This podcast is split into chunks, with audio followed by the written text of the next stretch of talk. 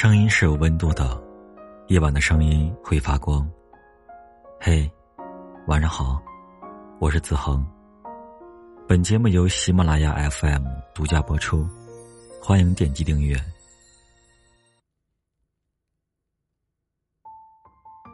不久前，和朋友约了一顿火锅，许久未见的几个老友相谈甚欢，唯独老乔时不时。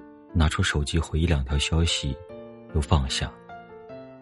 打来电话也不接，只是挂断。最后，干脆关机，把手机扔在一边。我问老乔：“是女朋友打来的吗？”老乔说是。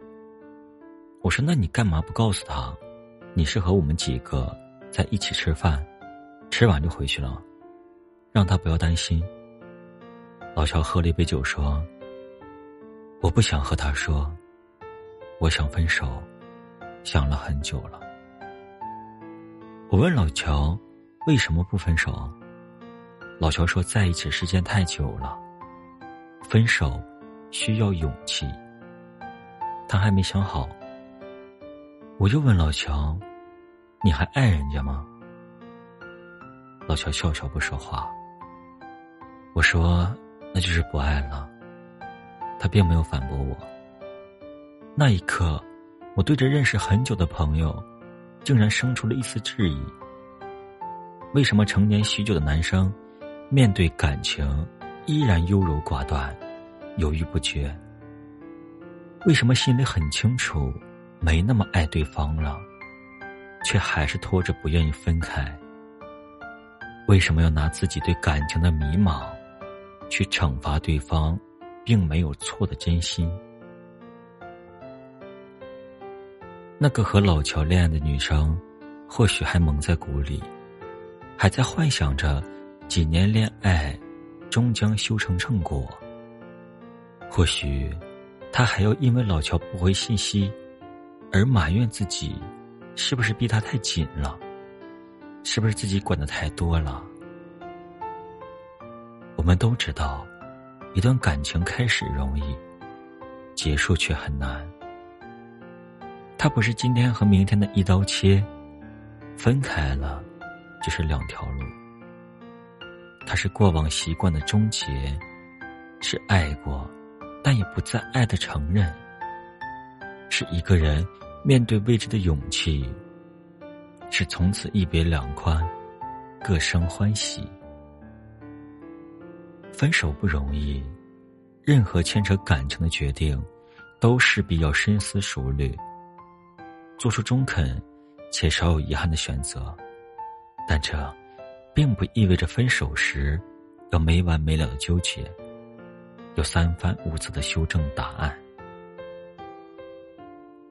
要知道，你的每一次纠结，都是对过往感情的消耗，你的每一句敷衍。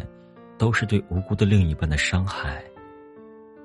不爱了，想分手了，不是一段感情里最可怕的事情。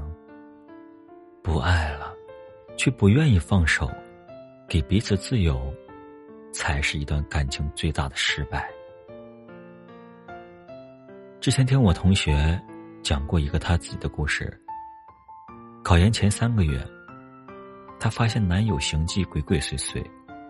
时常找不到人，微信一天都不回消息。考试的压力和爱情的忐忑，让她无法集中精力。怀疑男友变了心，却没有证据。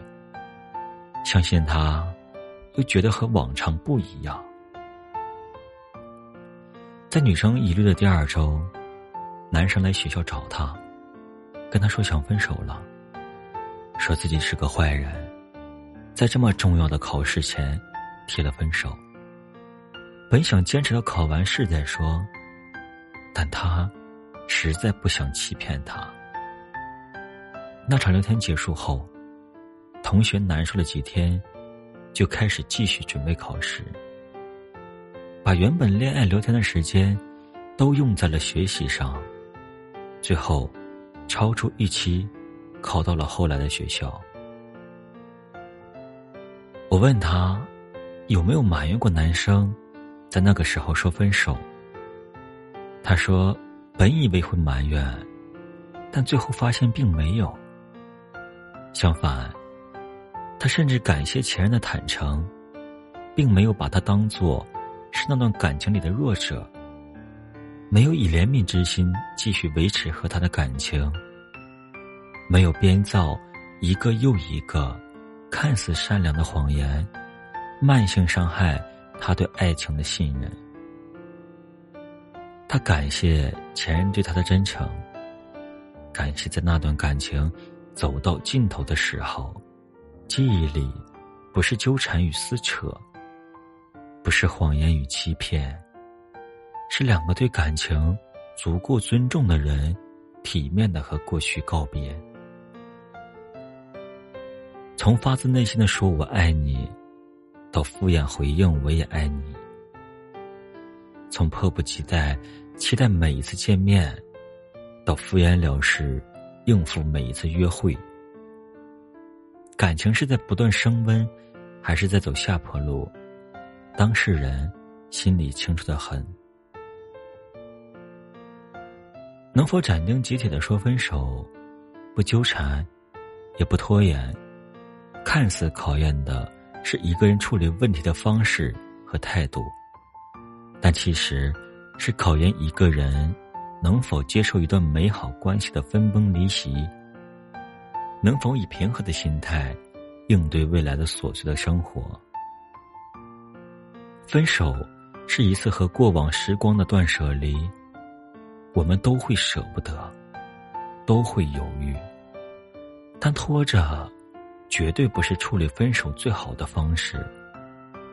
他是一个人不敢承担失败后果的懦弱表现，是对另一个无辜的人的感情的无视和践踏。所以，当你决定要分手，当你想明白你们之间再无可能，当你确认分手是你们这段关系最后的选择时。就找一个风和日丽的日子，约他出来谈一谈，感谢彼此对这段感情的付出，也真诚祝福未来各自天涯的日子。